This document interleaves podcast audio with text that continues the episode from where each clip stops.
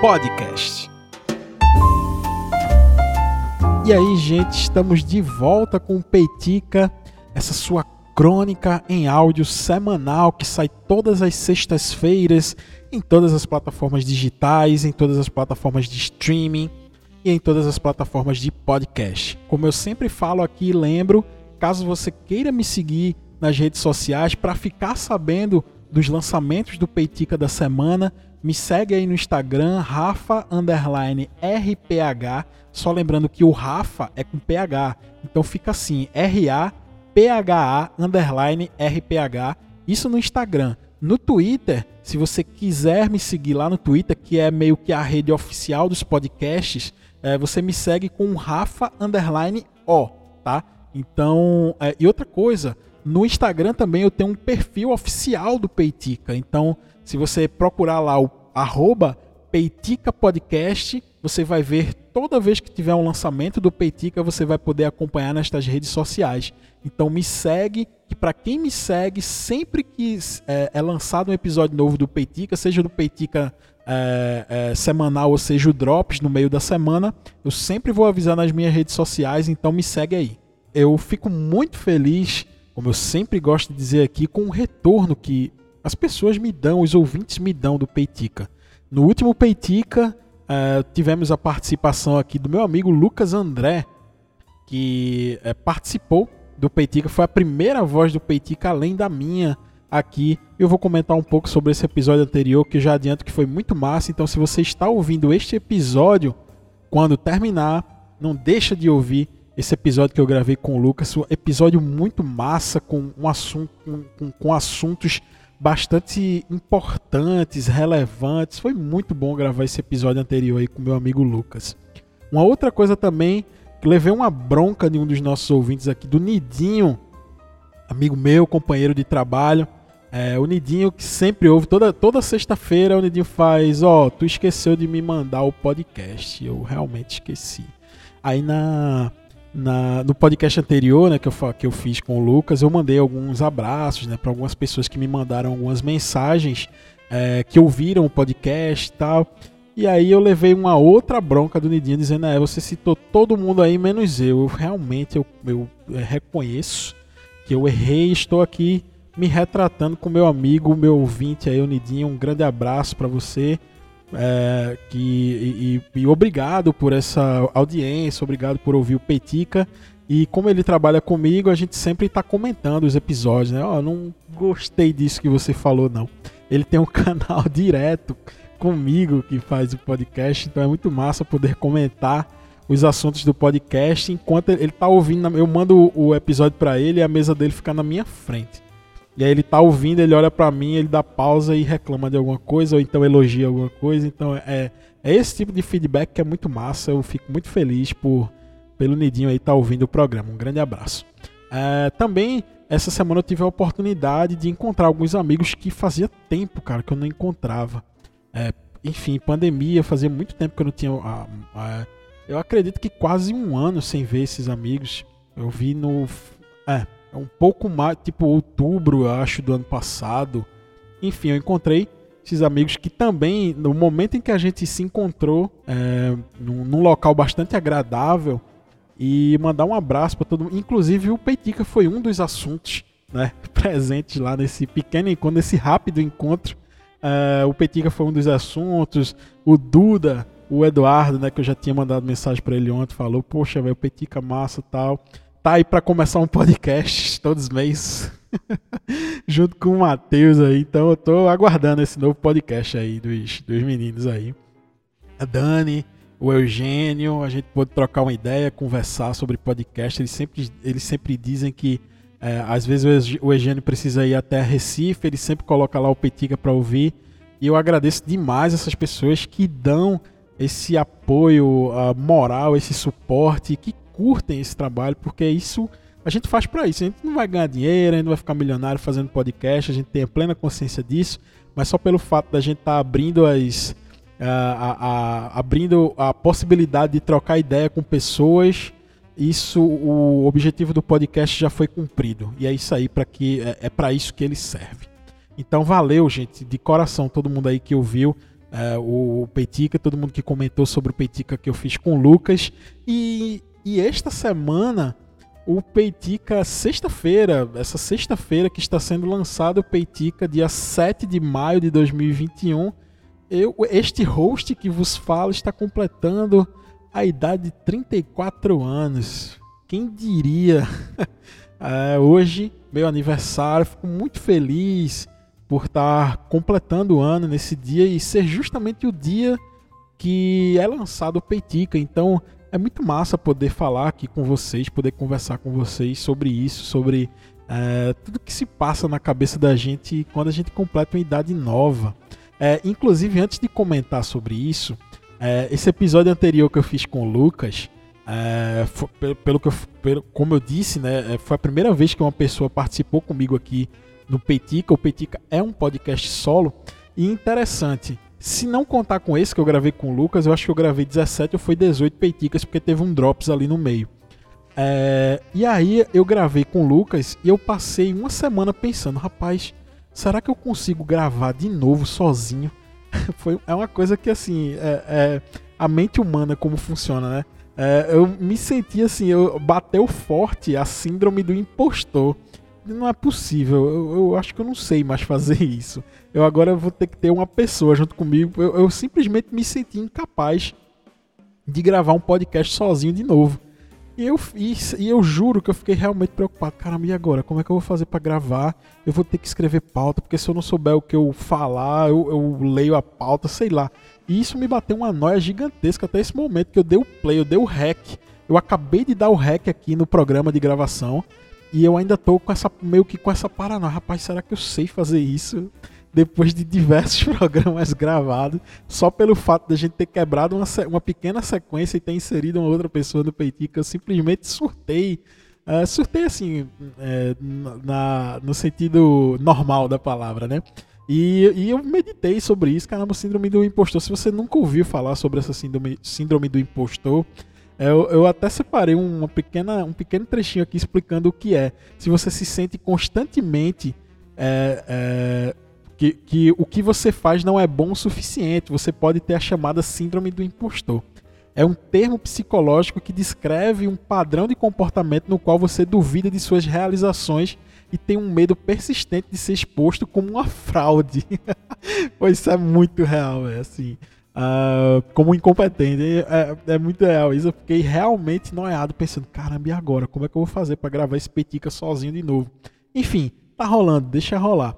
E não se deixe é, abalar por esse tipo de pensamento, velho, porque assim, é, aos trancos e barrancos a parada sempre sai. E como eu sempre falo, já se tornou uma frase característica aqui do Peitica, isso não é papo de coach. Vocês podem acreditar sim vocês são capazes, porque tipo, ah, é, é isso que a gente faz. Você se dedica, você estuda a sua vida, você se dedica para simplesmente chegar naquele momento e fazer exatamente aquilo que você, você sabe. É, eu me senti um pouco assim quando eu comecei a dar aula. É, eu, já, eu já tinha uma formação né, em história, depois eu fui estudar outras áreas, estudei tecnologia, tenho, sempre trabalhei. E quando eu fui, quando eu comecei a dar aula, há um tempo atrás, uns anos atrás, eu me senti um pouco assim, caramba, será que eu sou capaz disso mesmo? E, e bateu forte assim essa sensação, caramba, eu acho que eu não vou ser capaz. É, mas aí eu acho que a, a, diferença da maneira como eu encaro isso e como outras pessoas que, que têm um pouco mais de problema de lidar com isso é que, beleza, eu não sou capaz, talvez eu não seja capaz, óbvio, isso faz parte daquela insegurança, mas eu vou mesmo assim. E, e, e eu vou. E, e, é dessa maneira que eu consigo lidar. E tem pessoas que simplesmente travam nessa hora, né? Eu acho que é, isso é um assunto até sério. É, pessoas procuram até tratamento tal para se, se tratar contra essa insegurança. Seja a insegurança de lidar com esses problemas complexos da vida, ou seja uma simples insegurança de, sei lá, de falar com outra pessoa, de falar em público, sei lá. Seja qual for. A maneira como eu lido com isso é, beleza, é, eu tô assim, então vai assim mesmo. Então, é essa maneira que eu tento lidar com as coisas.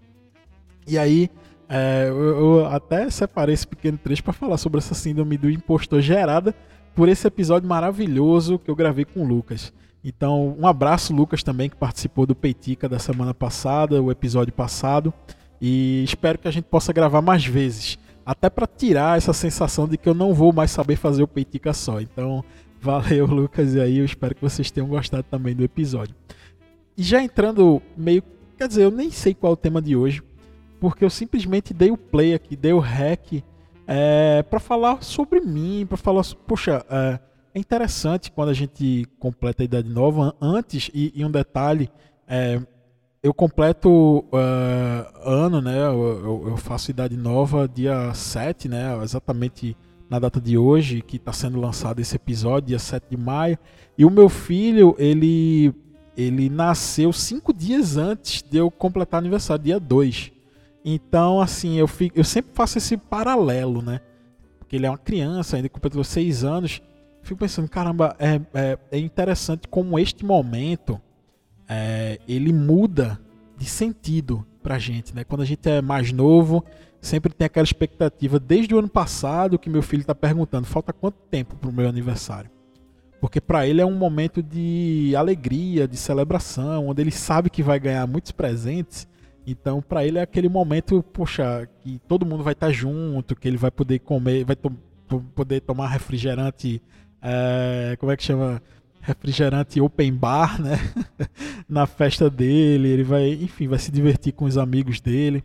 Então, essa percepção, com o tempo, eu lembro das minhas festas quando eu era mais novo, é, que eu ia, é, é esperava assim, ansiosamente pela, pela, pela data do meu aniversário para poder estar tá junto com meus amigos, para poder estar tá junto com meus primos da minha idade.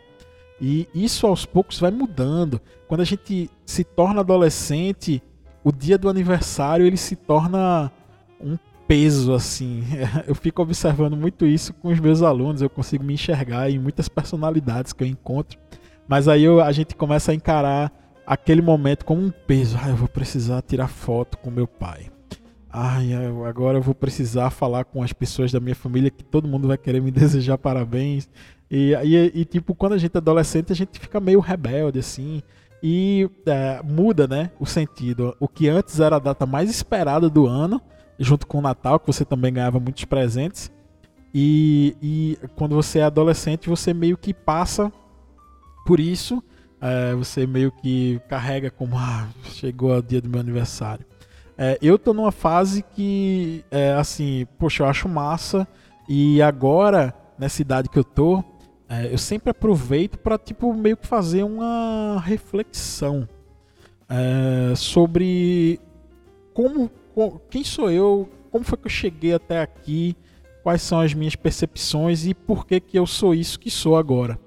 É, é, é muito engraçado falar sobre isso, justamente porque é, a, a data do aniversário, ele meio que. Ele, ele meio que é uma.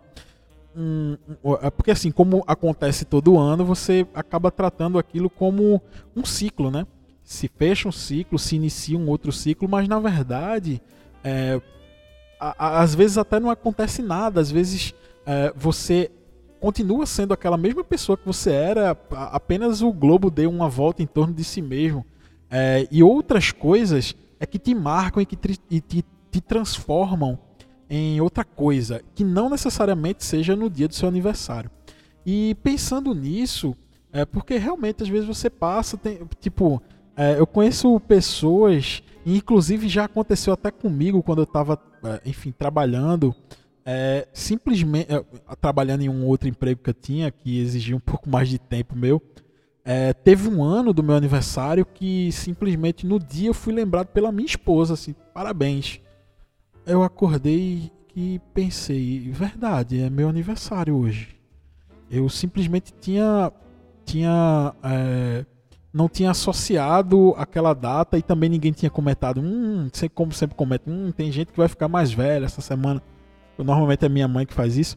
Mas tipo, em, nesse ano eu simplesmente uh, esqueci do meu próprio aniversário e eu fui acordado no dia e parabéns e, e eu, cara, realmente é meu aniversário hoje. E a vida te leva assim, por esse caminho. Por isso que eu digo que às vezes a virada, né, deste ciclo não acontece necessariamente no dia do seu aniversário, quando a Terra completa esse giro, essa, essa nova primavera, como algumas pessoas dizem. E pensando nisso, eu comecei a imaginar. E quais são os o, o, o, os pontos. Quais, quais são esses pontos que nos transformam que, e se iniciam esses, esses novos ciclos nas nossas vidas? Se não essa data marcante que é o nosso aniversário. E eu consegui imaginar, obviamente que isso é uma coisa muito pessoal, cada um encara esses acontecimentos da, da sua maneira, e esses acontecimentos, obviamente, são diferentes para cada um. Por exemplo, o, uma mudança de ciclo muito importante que acontece com a gente é quando, por exemplo, a gente casa. O, uma chave é virada. A partir daquele momento, você para o homem e para a mulher, você passa a comandar uma casa, né? tanto o homem quanto a mulher. Você passa a ser responsável por aquele espaço geográfico. Né? Eu sempre fico imaginando, é, assim, logo quando eu me casei, é, eu ficava imaginando assim, certo, eu morava na casa do meu pai se alguém pulasse o quintal, meu pai ia lá e ia defender a casa, sei lá, ia entrar em, em combate com aquele cara lá e, enfim, ia defender o território dele.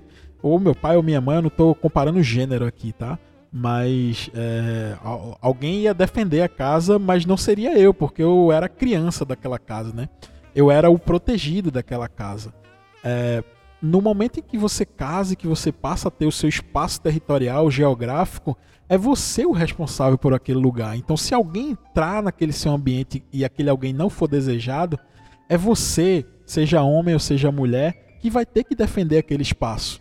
Então, isso é muito doido. Eu me lembro que quando eu me casei, eu, eu realmente me senti assim, caramba, realmente eu morava numa casa terra assim, que tinha um muro que dava, tinha um quintal muito massa e tal. E eu ficava pensando, né, se alguém pular por esse muro, vai ser eu que vou ser responsável por defender esse meu território.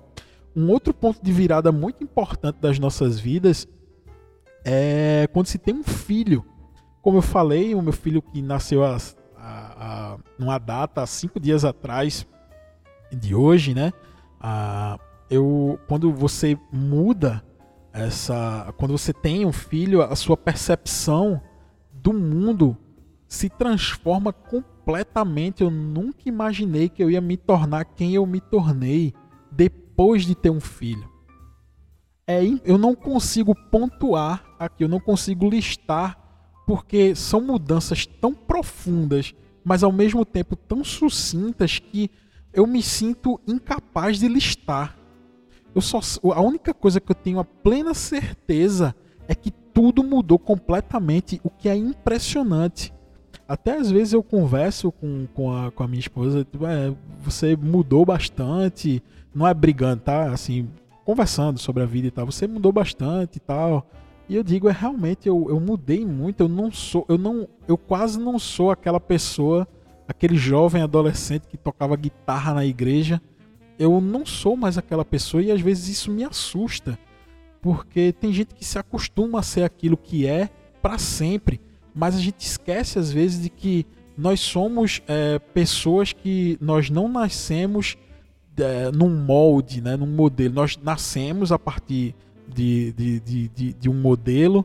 É, nós muitas vezes conseguimos associar alguns pensamentos dos nossos pais, nós nos moldamos a algum tipo de pensamento, mas a partir do momento em que nos tornamos independentes e não no sentido financeiro, tipo, ah, vou morar em casa, vou morar fora de casa. Quando eu falo independente, é independente do pensar. Quando a gente se torna independente, a gente meio que cai na real, assim, caramba, eu agora eu tenho uma, a possibilidade de ser aquilo que eu quero ser. É, só que essas mudanças, é, essa mudança, ela muitas vezes não é consciente, é tudo aquilo que você constrói baseado nas suas vivências, baseado na influência do seu pai, da sua mãe, e a partir dali você começa a construir aquilo que você é. Dizem os médicos que até 7 anos de idade a gente constrói a nossa personalidade e a partir dali são construções sociais. Isso, sei lá, psicólogo vai saber explicar melhor, melhor isso do que eu. E todas essas experiências que a gente passa nos transforma naquilo que a gente é hoje. E é isso que me deixa mais assim, quando tem um, um aniversário, é isso que me deixa mais pensativo. Tudo aquilo que eu sou hoje é fruto de tudo aquilo que aconteceu comigo durante a minha vida inteira. Isso me fez lembrar sobre um filme muito, mas muito massa, um filme que eu já assisti, assim, eu já perdi as contas de, de, de quantas vezes eu já assisti esse filme. O filme se chama Efeito Borboleta, não sei se vocês já viram, mas antes, e, e o, o, o que é esse filme? É, o Efeito Borboleta ele é um filme que foi lançado em 2004, é um drama suspense, eu acredito que ele se encaixa nessa classificação. É um drama suspense, por aí. E eu separei a sinopse desse filme para poder explicar, nesse momento do meu aniversário, hoje, no dia do meu aniversário, o porquê que eu lembrei desse filme, o porquê que eu me lembrei dessa de, de quando eu assisti esse filme, de todas as reflexões que eu fiz a partir do dia que eu assisti esse filme. Só lembrando que quando eu assisti esse filme, eu assisti muito próximo do lançamento dele, anos 2000 ali. Eu, eu era um jovem. Eu tinha acabado de sair da, da escola, né? Eu tinha acabado de fazer o meu terceiro ano.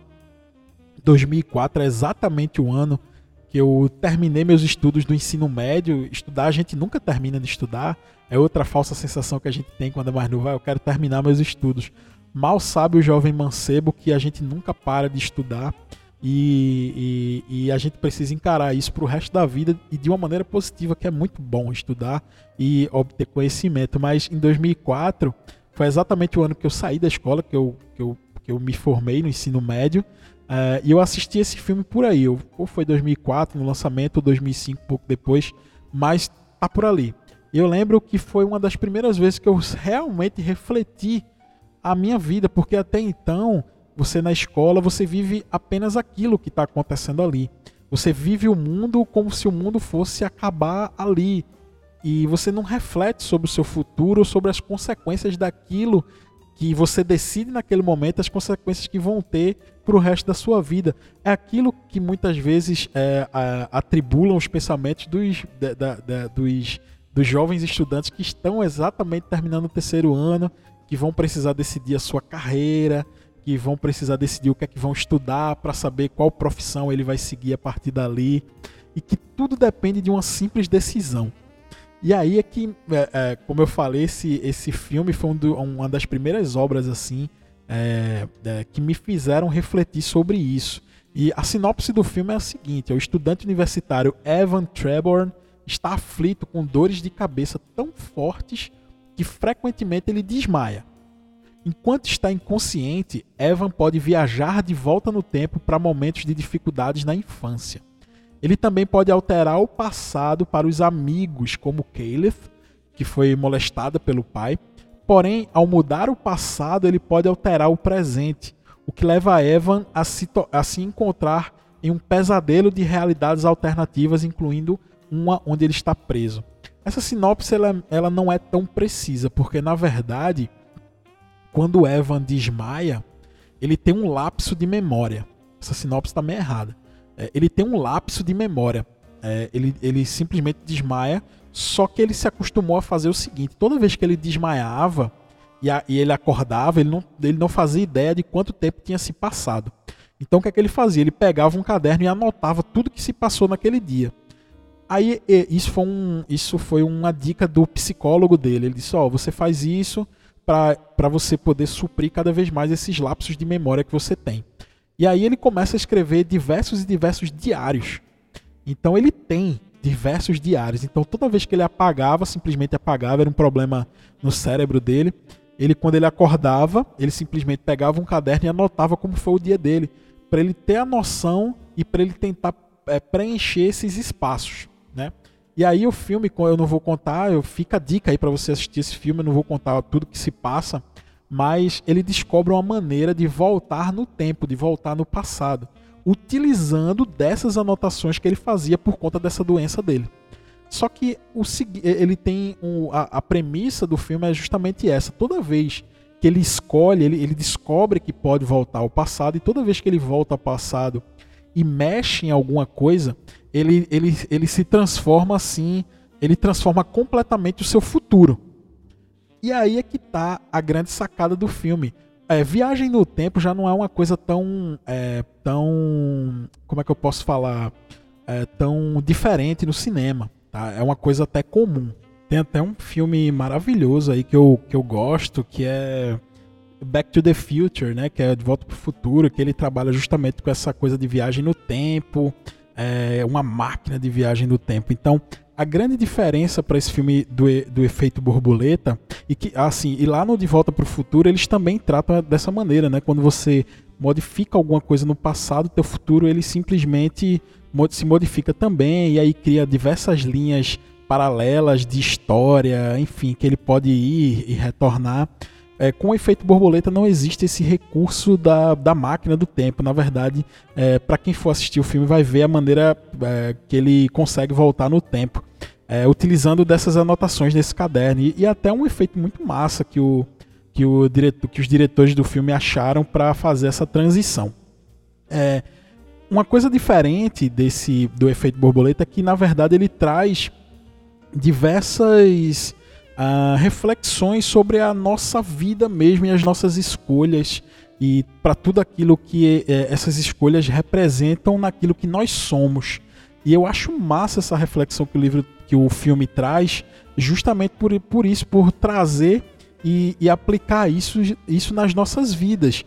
Quais foram aquelas decisões que mudaram completamente o rumo das nossas vidas? É interessante a gente pensar sobre isso.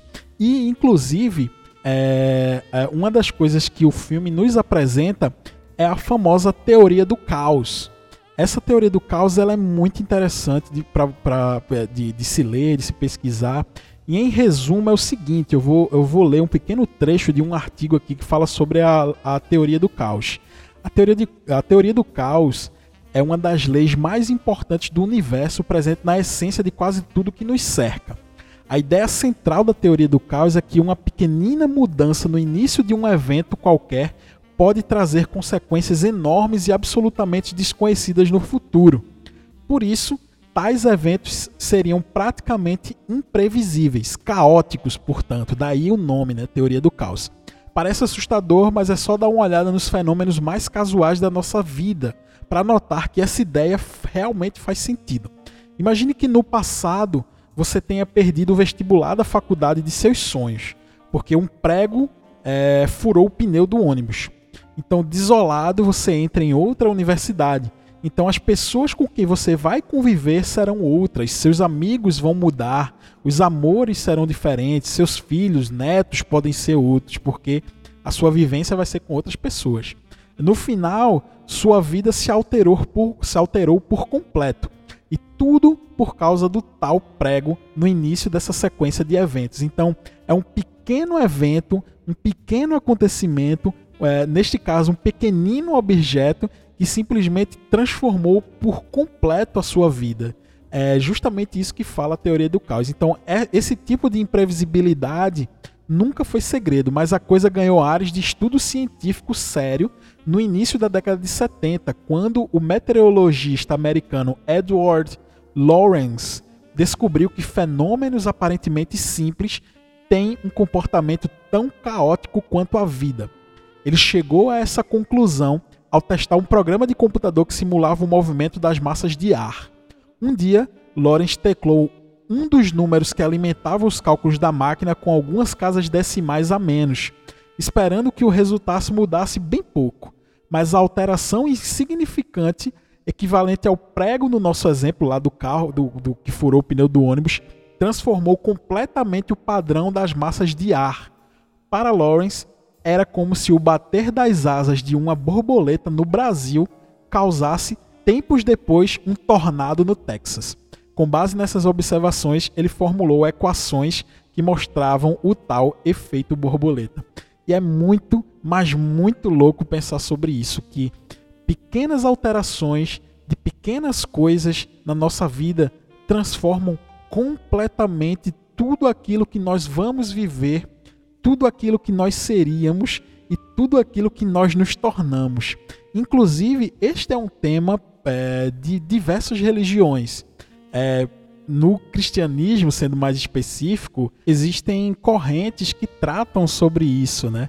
É, que não necessariamente falam sobre a teoria do caos, mas que, tipo, é, por exemplo, o arminiano ele acredita que você tem uma liberdade, tem um livre-arbítrio para você escolher ser quem você é, para você escolher seguir religião ou não. Já uma outra linha do cristianismo, é, de João Calvino, né, o calvinismo, ele acredita que já está tudo decidido, já está tudo escrito, que a graça é irresistível, que se você realmente tiver de ser aquilo, você vai ser, porque uh, Deus ele sabe de todas as coisas, ele conhece tudo e tal.